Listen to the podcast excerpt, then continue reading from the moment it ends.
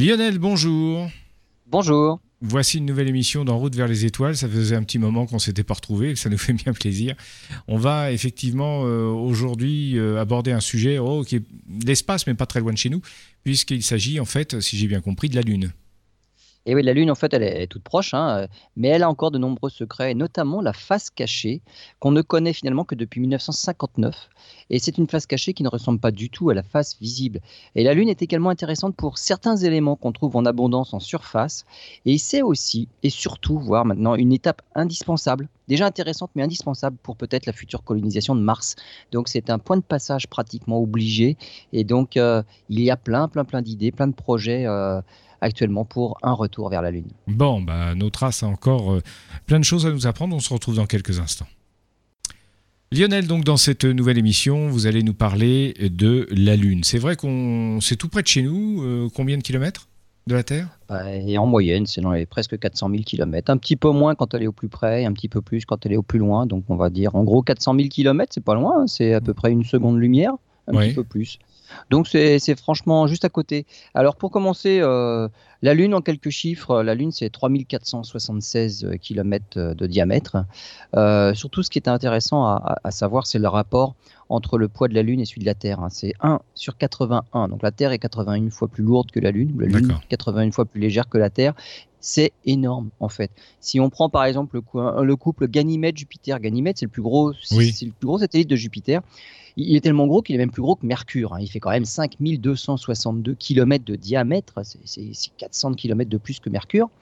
Et bien par rapport à Jupiter, c'est 1, le rapport c'est 1 sur 13 000, nous c'est 1 sur 81, donc c'est absolument rien à voir. Et on est simplement dépassé par le couple Pluton-Charon. Alors euh, Pluton a un énorme satellite, et là le rapport est 1 sur 9, mais, Pluton n'est plus une planète, hein. c'est quand même quelque chose de particulier, on parle plutôt de planète double finalement, avec son énorme satellite. Euh, la gravité de la Lune, c'est un sixième de, celle de la Terre. C'est-à-dire que pour, pour une masse identique, une, quantité de matière identique, euh, on pèserait, donc la force qui nous attire est six fois plus faible sur la Lune que sur Terre. Donc la balance nous indiquera un nombre qui serait six fois plus faible que ce qu'elle ce qu'elle nous indique sur la Terre. C'est ça. Ça, arrangerait certains. Ça arrangerait certains et ça, ça arrange surtout les astronautes parce que avec le poids de ce qu'ils doivent euh, supporter, hein, la combinaison, euh, eh ben, ça fait du bien que finalement ça ne pèse qu'un sixième de ce que ça pèse sur Terre. Euh, c'est vraiment intéressant. Au niveau des températures, à l'ombre, c'est moins 223 degrés. Au soleil, c'est plus 123 degrés. Et il n'y a pas de juste milieu parce qu'il n'y a pas d'atmosphère, on va dire, pour faire une sorte de petit effet de serre pour égaliser les températures. Donc ça passe de tout l'un à tout l'autre, lumière ou ombre. Dans le ciel, la Lune, c'est un demi-degré. Un demi-degré, c'est quoi? C'est la moitié de la largeur d'un pouce tendu à bout de bras. Ça, en fait, ça représente ça. Le pouce à bout de bras, la Lune représente la pleine Lune, hein, évidemment, pas, pas un quartier ou un croissant, mais la pleine Lune, au maximum, c'est un demi-degré. Si, si, on faisait l'inverse, c'est-à-dire sur la Lune, la Terre dans le ciel de la Lune, c'est 2 degrés, donc c'est 4 fois plus gros. Donc euh, on imagine quand on voit la Lune dans notre ciel que si on était sur la Lune et qu'on regardait la Terre, elle est 4 fois plus grosse dans le ciel lunaire. La Lune, elle est surtout connue aussi pour un de ses effets euh, célèbres, les marées. Ah oui. Euh, bah oui, la Lune, elle attire les océans. Alors la Lune, elle attire aussi les, continents. Hein. En fait, l'attraction euh, Terre-Lune, c'est simplement la force de gravitation qui joue. Et la force de gravitation, elle, agit sur tout ce qui est massif. Et donc la Lune, attire les océans, parce que ça c'est assez, on va dire, assez liquide. Hein. Bien sûr. Euh, mais ça attire aussi les continents. La Lune en fait déforme carrément la Terre. Et c'est ça, les, gens croient effectivement que ça ne joue que sur les océans, mais quand on explique que ça joue aussi sur la Terre qui monte de, de la même façon euh, que, que, la, que la mer, que la marée, les gens disent ah bon c'est sûr euh, tes sources euh, hein, c'est ça hein. Absolument absolument. Mais on ne le voit pas et on ne le ressent pas. Mais on monte et on descend deux fois par jour de 30 cm il y a deux marées par jour. Et eh ben on monte et on descend de 30 cm on redescend de 30 cm et on fait l'aller-retour deux fois par jour nous-mêmes aussi. Mais alors monter 30 cm en 6 heures effectivement euh, l'accélération n'est pas suffisante pour qu'on le ressente. Donc on ne s'en rend pas compte mais la Terre est bien déformée. La Lune nous déforme elle nous attire et puis elle nous, nous déforme complètement. On le voit plus sur les océans on ne le sentirait pas plus si on était sur un bateau sur l'eau, il hein, n'y a pas de problème. finalement, la, marée euh, océanique ne se, ne se ressentirait pas plus si on était sur un bateau, mais c'est simplement sur les côtes qu'on la voit, l'effet de marée, justement. Parce que, parce que l'eau monte donc c'est toujours par rapport à quelque chose qu'on voit ce qui se passe. Hmm. Euh, donc l'eau dans une baie, dans un golfe, la marée, ça fait monter l'eau au niveau de la plage, ça la fait reculer. Et si on était sur un bateau, on sentirait pas plus la marée océanique que la marée continentale. Euh, ce qu'il faut savoir aussi, c'est que bah, la Lune, elle, attire un peu la Terre et elle déforme un peu la Terre, mais réciproquement, la Terre déforme la Lune. Et là, c'est pas qu'un peu. Là, c'est 9 mètres la déformation, c'est pas 30 ah cm. Oui. Hein. Ah oui, oui, donc la déformation est énorme. Et en fait, euh, la déformation est, tellement forte parce que qui dit déformation dit couple de force en fait. Hein. On attire plus ce qui est vers nous euh, et finalement ce qui est sur les bords est moins attiré. Et donc ça fait un couple de force qui fait que la Lune a été synchronisée. Si vous regardez la Lune, elle tourne exactement autour de la Terre dans le même temps qu'elle fait un tour sur elle-même. Ça veut dire qu'on ne voit que la même face. Toujours. On a, on a, toujours la même face. la Terre a synchronisé la Lune à cause des effets des forces de, gravitation, à cause des effets de marée. Et eh ben, faut pas rêver, c'est que la Lune est en train de synchroniser la Terre aussi, et parce qu'elle fait exactement la même chose. Tant qu'il y aura des marées sur Terre, et jusqu'à jusqu'à tant qu'il y aura des marées, hein, euh, la Lune va ralentir la Terre, parce que ces forces de marée là font qu'il y a une dissipation d'énergie, et donc il y a un ralentissement.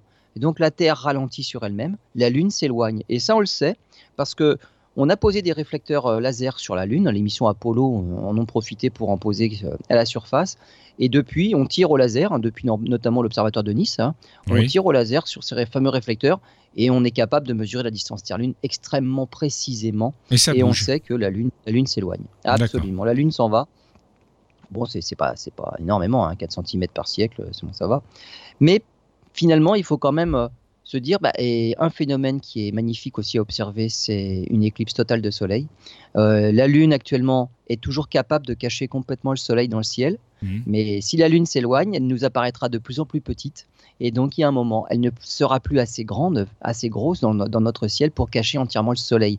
Il n'y aura plus d'éclipse totale de Soleil. Il y aura juste des éclipses annulaires elles sont centrales mais pas totales. La Lune sera trop éloignée pour cacher le Soleil. Donc faut se, faut se dépêcher. Bon, on a encore quelques milliers d'années, millions d'années. Oui, voilà, c'est ça. On fera une émission. On a, on a encore le temps, absolument. La Lune, donc on a parlé des caractéristiques, on va parler de sa formation. La formation de la Lune, il y a plusieurs hypothèses. On va dire qu'il y a eu plusieurs hypothèses, maintenant on a quand même une, hypothèse très privilégiée par rapport à d'autres. Alors ça pourrait être la, formation conjointe de deux objets. La Terre, la Lune se forment en même temps, dans le, même espace, on va dire, même, environnement, et finalement le plus petit des deux euh, tourne autour du plus gros. Il pourrait y avoir aussi, pourrait s'agir aussi de la capture d'un astéroïde. Bon, bah, un petit astéroïde qui passe trop près dans l'environnement et qui est capturé par l'attraction terrestre et il est prisonnier. Euh, pourquoi pas? On verra pas, mais on, va expliquer pourquoi c'est pas la bonne hypothèse. Mhm. Ça pourrait être une éjection de matière de la Terre par la force centrifuge pourquoi pas non plus, hein, ça, ça, pourrait, pourrait, se concevoir. La Terre tournait très très vite sur elle-même euh, au moment de sa formation, et au moment où elle était entièrement en fusion, la, roche par collision, donc c'était un magma visqueux, euh, la rotation rapide faisait que par force centrifuge, elle aurait pu perdre quelques morceaux, la Terre, et former la Lune en même temps. Pourquoi pas? Et ou alors c'est à la suite de la formation de la Terre, mais un peu après quand même, on a eu une collision avec un autre objet qui nous est rentré dedans. Ça a éjecté un peu de matière de la Terre, et puis ça a formé la Lune. Donc voilà les quatre hypothèses euh, à notre disposition. Qu'est-ce qu'on a comme paramètres à notre disposition pour pouvoir faire le tri entre ces quatre hypothèses? oui, c'est ce eh ben, que vous dire. Il y a la composition. La composition de la Lune, si on sait de quoi est à peu près composée la Lune, on peut déjà commencer à faire le tri entre, entre les paramètres. Il y a aussi les paramètres orbitaux l'orbite de la Lune est pratiquement un cercle. On a dit ça va de 364 000 à 408 000, bon, on va, en moyenne, c'est une ellipse, 390 000. C'est une ellipse, mais très très peu elliptique, c'est pratiquement un cercle. Hmm. Et ça, c'est important. Euh, ça nous permet justement eh ben, euh, eh ben, bah, d'éjecter quelques hypothèses. Et on a l'évolution du système qui fait que eh ben, la Lune s'en va, la Terre ralentit. Si on remonte dans le temps, on peut aller voir jusqu'où, quand ça a commencé, en tout cas jusqu'où on peut remonter et qu'est-ce qui se passait à ce moment-là. Mais on en reparlera juste après la pause. Effectivement, on se retrouve dans quelques instants. Merci. Voilà, vous êtes dans En route vers les étoiles avec Lionel Bourris de l'association Albireo 78. Alors Lionel, euh, on parlait de la formation de, de la Lune il y a quelques instants. Alors quelle est l'hypothèse la plus plausible? Ah voilà, alors comment on fait pour faire le tri? Euh, On a dit une formation conjointe. Alors formation conjointe, ça voudrait dire que la Terre et la Lune se sont formées en même temps, au même endroit dans le système solaire, ce qui veut dire que les compositions sont strictement identiques. Euh, le problème, c'est que euh, la Lune contient surtout des éléments légers, donc il y a pas beaucoup d'éléments lourds sur la Lune, il y en a sur la Terre, donc ça va pas. Les proportions auraient dû être équivalentes, donc ce n'est pas une formation conjointe. Capture d'un astéroïde, là, ça ne marche pas parce qu'on a dit que l'orbite est, elliptique, mais très peu elliptique, c'est presque un cercle. Entre 354 000 euh, au point le plus près, 406 800 au point le plus loin, c'est pas assez elliptique pour que ce soit la capture d'un astéroïde qui vient forcément d'ailleurs, qui aurait été piégé, mais en général, quand on capture un astéroïde, l'orbite reste assez elliptique. Il a beau être prisonnier dans le champ de gravité de l'objet qu'il a capturé, son orbite ne peut pas être un cercle pratiquement parfait, c'est pas possible. Euh, quand on envoie des satellites autour de la Terre pour circulariser l'orbite, comme on dit, pour la, par exemple que ce soit un cercle parfait et que ce soit toujours à peu près à la même distance, même altitude au-dessus de la Terre, eh ben il y a du travail. Et donc ça ne se fait pas naturellement de circulariser une orbite. Donc ça ne peut pas être la capture d'un astéroïde qui viendrait de, plus loin et qui aurait de toute façon gardé une orbite elliptique. Est-ce que c'est alors il nous reste plus que euh, l'éjection de matière alors là, euh, c'est un peu exagéré parce que les, calculs montrent qu'il faudrait une vitesse de, rotation de la prototerre hein, au tout début de la formation qui est franchement très très très élevée. Euh, c'est pratiquement impossible. Et donc, il ne reste plus que la collision. Alors, la collision, oui, effectivement, c'est ce qui a très probablement dû se passer. Ça explique plein de choses et ça permet d'expliquer plein d'autres choses après, même au-delà de, la Terre et au-delà de la formation de la Lune dans le système solaire. Et donc, il semblerait que euh, la Terre ait été percutée par, euh, par, un, astéroïde, un astéroïde qui était piégé à un point particulier sur l'orbite terrestre. Il y a des endroits euh, qu'on appelle les points de Lagrange. C'est des, points qui sont sur une, on va dire, à peu près stable au niveau de, de, de, la composition entre l'attraction du Soleil et de la Terre. Et il y a cinq points qui existent comme ça. Dans un, quand on a deux objets Terre-Soleil, par exemple, il y a cinq points où l'attraction des deux fait que à certains endroits, ça se compense pas mal et c'est presque des endroits à peu près stables où on peut trouver des objets. Et donc il y a des points comme ça. Il y en avait notamment, eh ben, on a dit qu'il y avait un objet qu'on a appelé Theia. Alors Théia, pourquoi? Parce que, parce que chez les dieux, c'est euh, une des filles euh, des titans, Hyperion et Théia, mais surtout, euh, c'est Sélénée, c'est sa fille. Donc Sélénée, c'est la lune. C'est chez voilà dans la mythologie, la lune c'est Sélène. Sélénée, c'est la fille de Théia. Donc l'objet ah, qui a donné naissance à, la lune, on l'a appelé Théia. Hein. C'est plutôt la mère de la lune, ça, ça tombe bien. Euh, cet objet-là nous a percuté et finalement, il en est résulté eh ben, des débris de la Terre et de Théia. Ça n'a pas été une percussion, on va dire, de plein fouet, de front, parce que là, la Terre aurait pu partir en, voler en éclats. Et on ne serait euh, pas mais, là. Mais ça a été une percussion, on va dire, plutôt tangente. Oui. Et les morceaux de la Terre, la Terre était déjà à peu près différenciée à l'époque, c'est-à-dire que la Terre était une boule en fusion et les éléments lourds dans ce magma en fusion ont migré vers le centre. Et donc Theia n'a percuté que déjà, on va dire, la croûte qui était faite d'éléments légers. Donc elle n'a envoyé dans l'espace que les éléments légers de la Terre. Theia elle-même a été complètement désintégrée et des morceaux de Theia, alors finalement le noyau de Theia, qui lui devait être composé d'éléments lourds, a fusionné avec le noyau de la Terre, ce qui donne quelques explications au passage sur pourquoi la Terre a un, noyau aussi dense et aussi lourd. C'est hmm. qu'il n'y a pas que le nôtre, on a aussi récupéré celui de Theia. Et donc tous les éléments légers se sont retrouvés en orbite. Et finalement les calculs font que euh, en un an simplement, ces morceaux-là peuvent donner naissance à un astre comme la Lune. Donc ça ne va pas tourner pendant des milliers ou des millions d'années autour de la Terre. Il suffit d'un an pour regrouper. Oui, oui, ça va très vite. Hein. Il suffit d'un an à peu près pour regrouper, euh, pour regrouper tous les morceaux. Alors si on si on essaye de, retracer ça, on va dire à une échelle un peu plus humaine, euh, si on prend une année, donc du 1er janvier jusqu'au 31 décembre, euh, ça c'est l'histoire de la Terre. La Terre se forme au 1er janvier. Et, eh ben, et actuellement, on est évidemment le 31 décembre à 24 heures, ça c'est l'époque actuelle. Et eh bien, Théa nous est rentré dedans à peu près euh, le 3 ou le 4 janvier. Donc c'était vraiment au tout début. Et lorsque la Lune s'est reformée, à cette échelle-là de l'évolution de la Terre en un an, il a fallu que 7 millisecondes pour qu'elle se forme. Donc ça a été immédiat, hein. ça s'est réagglutiné en orbite. Et finalement, bah, on a eu la Lune. La Lune, à cette époque-là, elle n'était qu'à 25 000 km de la Terre. Là, c'est plutôt autour de 400 000. Ça devait être énorme. Ça devait être énorme et c'est cohérent avec ce que l'on connaît de l'éloignement de la Lune. Donc ça marche. Si c'est 25 000 km à cette époque-là, c'est 400 000 km maintenant, c'est cohérent avec cette évolution-là du système Terre-Lune qui fait que la Lune s'éloigne. Hmm. Et à cette époque-là, la Terre ne tournait qu'en 5 heures sur elle-même. La Lune s'éloigne, la Lune nous ralentit. De 5 heures de rotation sur elle-même, donc la durée du jour durait 5 heures, on en est à 24 heures. Et donc ça, ça augmente, mais la Lune s'en va. Cette histoire de collision-là, en fait, elle vient d'où? Eh ben, Elle vient de, de la formation du système solaire, il y a eu pendant un moment euh, ce qu'on a appelé le grand bombardement tardif. Il y a eu des, des, gros objets comme ça qui, qui, sont mis à percuter et à rentrer en collision avec des, protoplanètes qui étaient déjà bien formées. Et ça permet d'expliquer quand même pas mal de choses. Mercure, on trouve que Mercure a un noyau anormalement grand par rapport à la taille du manteau. Donc un énorme noyau. Et Mercure, ce qu'on trouve aussi bizarre, c'est qu'elle est petite finalement, 4878 km de diamètre. C'est moins gros que le satellite de Ganymède de, Jupiter, c'est tout petit. Et eh ben si Mercure, elle s'est fait percuter par un engin aussi de type de Theia, là, et eh ben une partie de son noyau a été volatilisée dans l'espace. Et donc en fait, Mercure avait dû être une planète plus grosse à l'époque, mais elle a perdu une partie de son manteau. Ah, forcément, le rapport entre manteau-noyau maintenant, c'est une petite planète qui a un gros noyau, euh, ça peut s'expliquer par une collision qu'elle a dû mmh, subir aussi au début.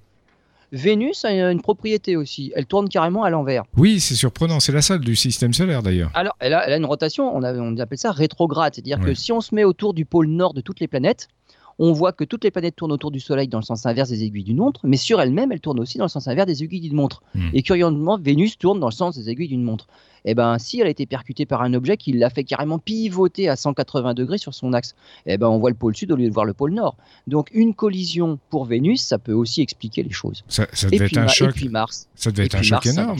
Ah oui, oui, ah bah, il, faut, il faut des chocs énormes. Mais nous, on a formé une, quand même un satellite qui est 1,81e la taille de la Terre. On a un gros satellite à côté de nous aussi. Hein. Donc hmm. le choc a dû être énorme à l'époque aussi. Donc pour tout le monde, les chocs sont vraiment énormes. Et donc vous parliez de Mars. L'explication des deux satellites de Mars peut aussi s'expliquer par une collision avec encore un astéroïde qui aurait éjecté dans l'espace et eh ben, des morceaux, et les morceaux se seraient agglomérés, et il reste les deux satellites, Phobos et Deimos. Hmm. Donc, pour toutes les planètes telluriques, les quatre premières planètes du système solaire, euh, ce grand bombardement tardif n'est pas quelque chose qui serait propre à la Terre, une collision spéciale pour la Terre, c'est euh, vraiment une collision pour tout le monde, finalement, et il n'y a pas que la Lune qui était dans ce cas-là, la Terre et la Lune, Mercure, Vénus et Mars euh, ont été également logés à la même enseigne. Donc c'est ça, ça explique, c'est pour ça que vous disiez au début de votre entretien que la formation de la Lune, l'étude, ça, explique beaucoup de choses dans le système solaire. Absolument. Si on comprend ce qui s'est passé pour la Terre et la formation de la Lune, ça permet de valider certains des modèles de la formation du système solaire, et notamment cette histoire de grand bombardement tardif, où après la formation de toutes les protoplanètes, il y a eu à nouveau tout un épisode qui a duré des millions d'années où il y a eu des bombardements et des bombardements massifs, donc des gros astéroïdes régulièrement qui sont tombés sur Terre. Donc c'est ce qui, c'est pour ça finalement qu'il y a aussi des, cratères sur la Lune. Mhm. Donc la Lune, après on va parler un petit peu de, sa formation. Elle, donc là on l'a formée, mais pourquoi elle a cet aspect-là aujourd'hui? Euh, Il y avait à l'époque, quand elle s'est formée, de la chaleur interne. Alors, la chaleur interne, elle vient simplement par la radioactivité interne. Il y a eu des chocs successifs, mais la matière radioactive fait que ça chauffe dans nos, dans nos centrales à fission, nos centrales nucléaires. C'est simplement la radioactivité qui fait que ça chauffe à l'intérieur. Et on se sert de cette chaleur-là pour produire de l'électricité par, euh, par évaporation de vapeur d'eau. Mmh. Et donc, tous les centres, tous les noyaux, on va dire, des manteaux des, des, des planètes actuelles, euh, la chaleur interne de la Terre qui notamment euh, se manifeste par des éruptions volcaniques, cette chaleur-là, il faut bien qu'elle s'échappe, mais la chaleur, elle vient d'où? Simplement par radioactivité. C'est là, au tout début de sa formation, la Terre, eh ben, il y a des éléments radioactifs qui créent de la chaleur interne, il faut bien que ça s'échappe. La Lune, c'est pareil. Et après avoir été percutée par des gros astéroïdes, elle-même, il y a eu des gros cratères d'impact qui ont créé des fissures dans la croûte. Et ces fissures-là, finalement, par ces fissures-là, là où la croûte était moins épaisse à la suite des impacts de gros astéroïdes, eh ben, le magma est remonté par les fissures et a comblé ces grands cratères d'impact-là. C'est ce qu'on appelle les mers actuellement sur la Lune. Donc les grandes étendues sombres que l'on voit, ne serait-ce qu'à l'œil nu, qu'on qu'on appelle les mers, hein, il n'y a pas de liquide du tout, c'est simplement du magma qui est repassé par les fissures à l'endroit où il y a eu les plus gros impacts et où la croûte était la plus, la plus fine. De l'autre côté, euh, sur la face cachée, la face qu'on ne voit jamais puisque la Lune ne tourne toujours la même face, il n'y a pas de tels gros cratères là, il n'y a pas eu de si gros impacts que ça, et il n'y a pas de mer de l'autre côté sur la face cachée. Il y a des impacts, il y a des cratères, mais l'épaisseur de la croûte est telle que euh, la, roche interne n'a pas pu, le magma n'a pas pu remonter pour faire des mers à la surface. Très bien, on se retrouve dans quelques instants. Lionel Bourris d'Albireo 78, euh, la Lune, c'est le thème d'aujourd'hui. Alors, euh, vous nous expliquez il y a quelques instants qu'il y a à la fois d'un côté euh, la face cachée, mais qui, de la Lune qu'on ne voit jamais, tout simplement parce qu'elle tourne au même, au même rythme que la Terre. Et puis la face visible avec, on, va dirait, on dirait un relief, une croûte qui est différente selon les, les côtés. Hein, c'est bien ça, si je m'exprime comme ça? Absolument. Alors ce, qui, est intéressant sur la Lune, c'est globalement, la Lune est restée inchangée depuis 4 milliards d'années maintenant. Et c'est pour ça qu'elle est intéressante à étudier. Les seuls deux cratères les plus récents, euh, c'est Copernic. Alors les deux sont sur la face visible. Copernic qui date de 810 millions d'années et Tycho Tycho qui date de 108 millions d'années. Donc là, c'était l'époque des dinosaures. Hein. donc c'est contemporain des dinosaures. Ce cratère-là a dû quand même faire des dégâts et ça a dû se voir de la Terre. Mhm. Euh, Tycho, notamment, quand on l'observe avec un instrument, mais même un petit instrument, ne serait-ce que des jumelles suffisent, on voit même des, il y a des rayons qui partent de ce cratère-là. Donc on sent les, les éjectats, donc l'impact a envoyé de la matière un peu par, dans toutes les directions. Et on voit ces rayons de, lumière, de matière qui s'éjectent euh, du cratère Tycho. Donc c'est le plus récent, 108 millions d'années. L'exploration lunaire, elle, a surtout eu lieu avec les missions Apollo, hein, donc de 1969 à 72. Euh, ce sont des, missions qui se sont posées sur le sol, sauf Apollo 13 en 1970. Et là encore, avec les problèmes qu'il y a eu lors de la, mission, heureusement que c'était que sur la Lune qu'on est allé. Hmm. Sur la Lune, on peut faire demi-tour et revenir, c'est pas très long. Donc la mission euh, Apollo 13 en avril 70, ils s'en sont sortis parce que ce n'était qu'un voyage finalement vers la Lune. Euh, une telle euh, péripétie sur un voyage sur Mars, impossible de faire demi-tour. voilà, c'est pas possible. On, ne part pas pour quelques jours. Là, vous parlez, des, vous parlez des explorations humaines de la Lune. Il y a eu des explorations aussi automatiques, notamment de la part des soviétiques. Ah oui, tous les, tous les lunocodes et tout ça. Donc, bon, il y, a eu des explorations. C'était plus à l'époque on va dire, des démonstrateurs technologiques, comme on les appelle, c'est-à-dire montrer son savoir-faire. Avant d'aller faire atterrir un engin habité, on essaye déjà de faire atterrir un robot. C'est plus facile, ça coûte moins cher si ça marche pas. Hmm.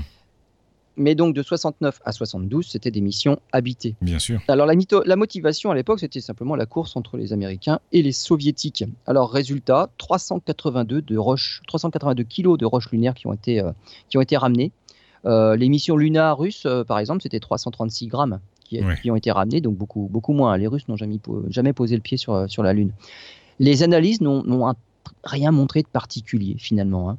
Les sismomètres qu'on a installés sur la Lune montrent que euh, la croûte euh, varie, l'épaisseur de la croûte varie entre 40 et 60 km d'épaisseur. Et puis on a une couche de 1000 km euh, en dessous, 1000 km d'épaisseur de nature différente.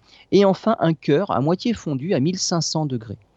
Les altimètres laser ont même montré, alors ça c'est avec tous les satellites, les sondes qui tournent en orbite autour, on a des altimètres laser qui montrent que le centre de gravité de la Lune ne coïncide pas avec le centre géométrique de la Lune. Donc ce qui fait qu'il y a vraiment euh, un déséquilibre entre la partie que l'on voit nous et la face cachée. Euh, la, partie visible a vraiment subi des impacts qui ont aminci la croûte. Et du coup, le centre de gravité ne correspond plus au centre euh, géographique euh, de la Lune. Mhm. La Lune a même un tout petit peu basculé sur son axe de rotation. On retrouve des traces, par exemple, de certains éléments au niveau des pôles, mais des anciens pôles qui ne sont pas actuellement, qui ne coïncident pas avec l'axe de rotation actuel de la Lune. Donc la Lune a un petit peu basculé sur son axe de rotation aussi. Donc, euh, ce qui prouve que les percussions par des astéroïdes, euh, eh ben, ça a fait des, dégâts.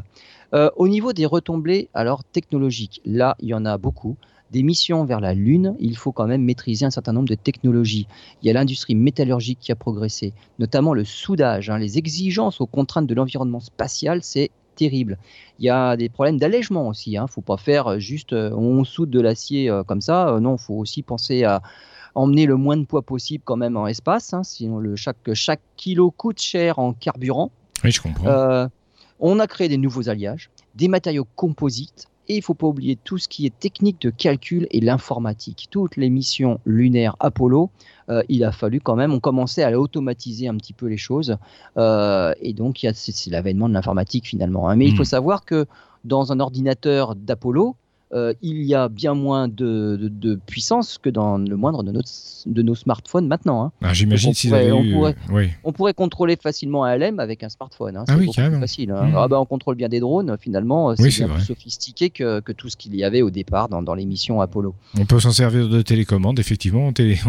On, commande son téléviseur et tout. Absolument. Donc, euh, ces missions Apollo euh, vers la Lune, hein, qui se sont arrêtées en 72, elles, elles sont loin d'avoir été inutiles. Ça a vraiment fait un, faire un bond à la technologie. L'émission récente, alors dans les années 90, euh, à l'émission américaine par exemple, il y a eu la sonde Clémentine et Lunar Prospector.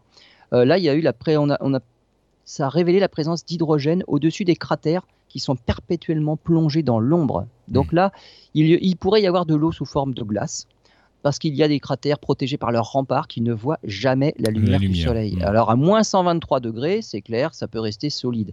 Donc ça, on l'a vu. En 2009, Elcross, euh, petite sonde qui, qui, était à la recherche de l'eau, euh, il y a eu un impact, donc il y a eu une partie de la sonde qui, qui, euh, a impacté sur la surface de la Lune. Et l'étage de sa, donc c'est l'étage de sa fusée qui s'est écrasé au pôle sud, dans le cratère Cabeus. Et on a essayé d'analyser un petit peu les débris lors de l'impact. Et en analysant les débris de l'impact, on a vu qu'il y avait une présence, il y a vraiment la présence d'eau sur la Lune. 2009, avec euh, LRO, Lunar Reconnaissance Orbiter, on a fait une cartographie haute résolution pour préparer une éventuelle colonisation. Alors surtout aussi pour mesurer le taux de radiation. Sur la Lune, il n'y a pas d'atmosphère. Ça peut être un peu risqué pour, euh, bah, pour habiter là-bas. Hein. Les missions Apollo, euh, elles se sont finalement bien passées à des moments où le soleil était relativement calme. Il n'y a pas eu d'éjection de masse coronale, il n'y a pas eu de vent de, solaire particulièrement fort. Et donc les missions Apollo se sont bien déroulées. Sur la Lune, si on y reste des jours, des semaines, voire des mois, forcément, il va y avoir des épisodes où le soleil va, va être actif, beaucoup plus actif. Et là, il faudra, faudra y penser. Température la plus basse jamais mesurée, moins 248 degrés dans les régions du pôle sud qui sont en permanence dans l'ombre. Euh, L'ESA, donc il n'y a pas que les Américains qui ont envoyé des sondes aussi euh, sur la Lune. L'ESA, en 2004, on a envoyé mmh. une petite sonde Smart 1 qui, elle, testait, encore un démonstrateur technologique, la propulsion électrique, les fameux moteurs ioniques, la propulsion électrique qui marche bien. Ça manque de poussée, ça manque de puissance, mais ce sont des moteurs qui marchent très longtemps. La poussée a beau être faible, elle est tellement longue, on peut la faire durer dans le temps, contrairement à tout ce qui est lanceur lourd, quand on envoie quelque chose dans l'espace, où on crache du, carburant, mais alors c'est des, centaines de tonnes à la seconde. Euh, avec un moteur ionique, c'est des milligrammes à la seconde, mais pendant tellement longtemps que la poussée est constante et on finit par atteindre des vitesses élevées. Donc c'est une autre façon de penser. Ah, on n'est pas, on n'est pas scotché dans le siège à l'accélération, ça c'est mm. sûr, on le sent mm. même pas, mm. mais on accélère constamment. C'est pas un tir balistique comme on le fait avec les gros lanceurs où la, puissance est tout au départ et après c'est voilà, c'est en vol libre. Il n'y a plus d'accélération, il n'y a plus rien. Et donc Smart 1, hein, c'était la, propulsion électrique. On n'oublie pas l'Inde. En 2008, euh, Chandrayaan 1, une cartographie de la surface lunaire et une étude minéralogique possibilité de présence d'eau issue du manteau magmatique. C'est-à-dire qu'il y aurait de l'eau aussi mélangée au manteau qui pourrait remonter. Donc ça, c'est possible. Ça, c'est l'Inde qui a révélé ça. Et 2010, Chang'e 2, ça c'est la Chine. 2013, Chang'e 3 avec le petit rover U2 dans la mer des pluies. Là, la Chine était à la recherche de l'hélium 3, le tritium. Le tritium pourrait être très abondant dans le sol lunaire et le tritium, donc ce fameux hélium 3, est important pour la production d'énergie par fusion thermonucléaire. C'est le pendant de nos centrales à fission où on casse des éléments lourds pour en faire des éléments plus petits. Et donc là, on récupère l'énergie parce qu'il y a de la fission. La fusion, c'est ce qui se passe dans les étoiles on essaye de faire fusionner des éléments très légers, hydrogène, hydrogène, pour en fabriquer de l'hélium. Eh ben, on a besoin justement de, ce tritium-là serait important pour, euh, pour faire fonctionner nos centrales à fusion, qui pour l'instant ne sont que des purs prototypes qui ne fonctionnent pas, pas beaucoup. Bon, on se retrouve dans quelques instants pour la suite de cette émission.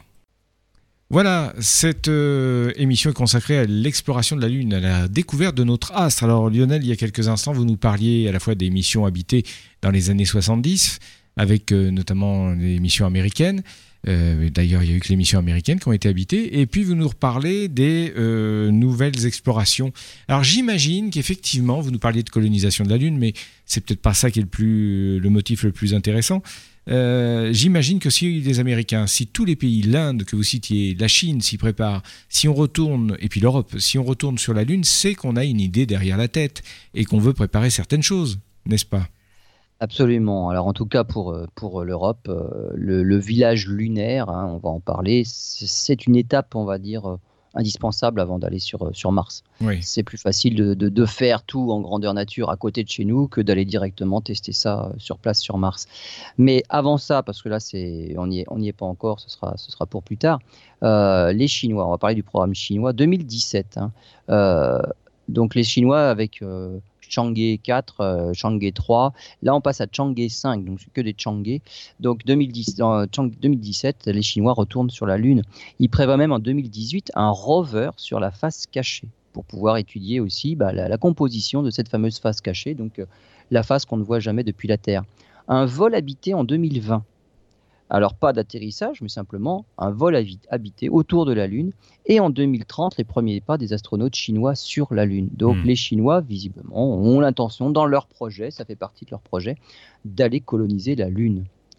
Du côté des États-Unis, 2018, le vaisseau Orion en orbite. Alors, le vaisseau Orion, ce sera un vaisseau automatique pour l'instant. Le vaisseau Orion, c'est vraiment c'est, le futur lanceur maintenant qui ira sur Mars. Hein. donc, il faut bien le tester. Donc il fera orbite autour de la Lune. 2023, un second test, et ça c'est un vol habité en orbite. Donc les Américains ne comptent pas poser le pied sur la Lune, mais ils se serviront de la Lune comme base d'entraînement, on va dire, pour euh, tester leur lanceur, la fiabilité, avant un vol directement, sur Mars. oui. Donc ils ne remettront pas les pieds sur, euh, sur le sol lunaire.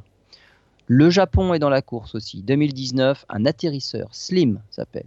L'Inde, qui a commencé avec Chandrayaan 1, et eh ben, en 2018, il y aura Chandrayaan 2 avec un rover.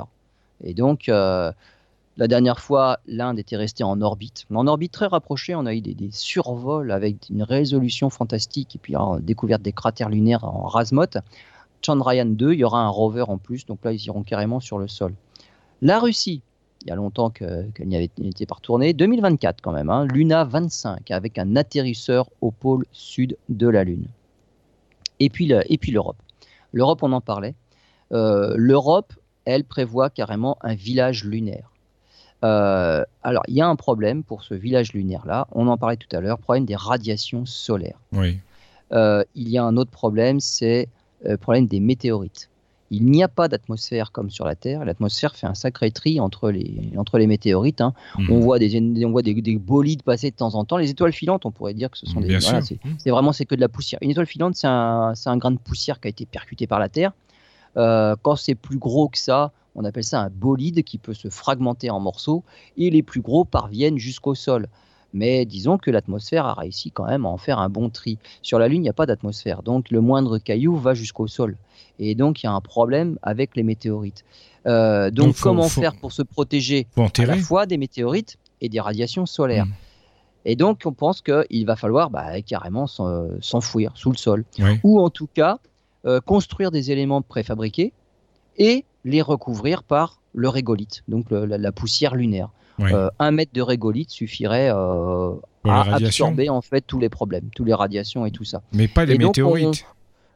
Les météorites, bah, faudrait pas qu'elles soient trop grosses quand même. Hein. c'est ça. Un mètre, on a vite fait de les, de les, de les faire, de les parcourir. Mm. Donc, euh, les rayonnements solaires, c'est les plus dangereux. Les météorites sont quand même plus rares, mais ça mm. peut arriver. Oui.